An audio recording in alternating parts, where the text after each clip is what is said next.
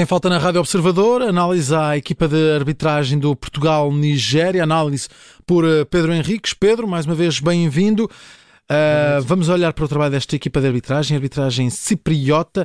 Uh, Cherizo Valantis Teoli, o árbitro escolhido para este encontro, teve uh, dois penaltis neste encontro, apesar de não ter tido uh, muito trabalho. Vamos analisar lance a lance aquilo que aconteceu neste, neste encontro. Vamos começar pela primeira parte e por esse primeiro lance para análise, precisamente o penalti assinalado a favor de Portugal ao minuto 34.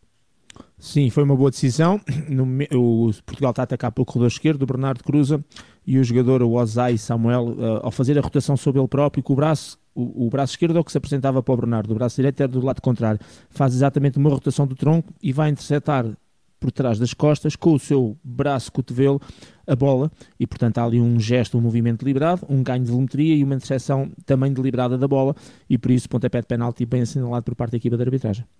Seguimos então para a segunda parte. Na primeira parte era só isto. Na segunda parte, minuto 74 uhum. e discussão sobre grande penalidade sobre Rafael Guerreiro.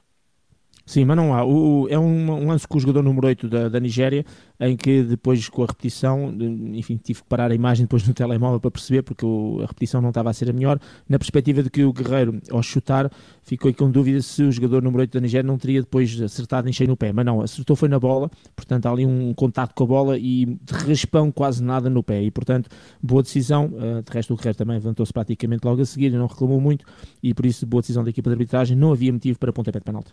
Minuto 80, penalti para a Nigéria, o que dizer?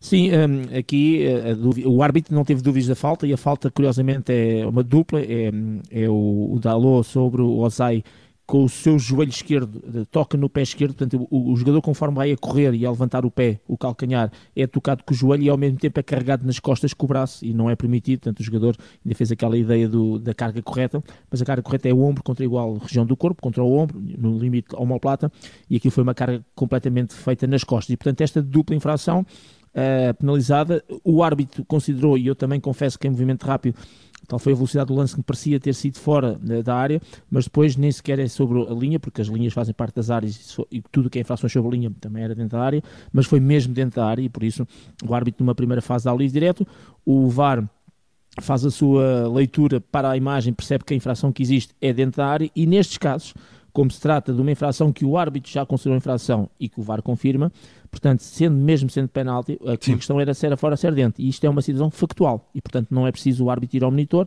sendo factual, o, ar, o, o VAR transmite e o árbitro apenas limita a passar de livre direto para pontapé de penalti, de qualquer maneira, boa decisão. Muito bem, vamos então aqui uh, um cartão amarelo, minuto 81, cartão amarelo para Etebo, da Nigéria? Sim, Sim, é uma falta ali à saída do meio campo, só depois é que percebemos que tinha sido cartão amarelo, porque nem certo. a imagem praticamente filmou, porque é uma situação em que o João Mário vai a fugir e é travada ali a saída de contra-ataque. E portanto não é tanto pela falta, é pela saída em contra-ataque, é quase junto ao quarto árbitro e portanto cartão amarelo bem mostrado. Ao minuto 82, Gonçalo Ramos uh, marca e discutiu-se ali fora de jogo.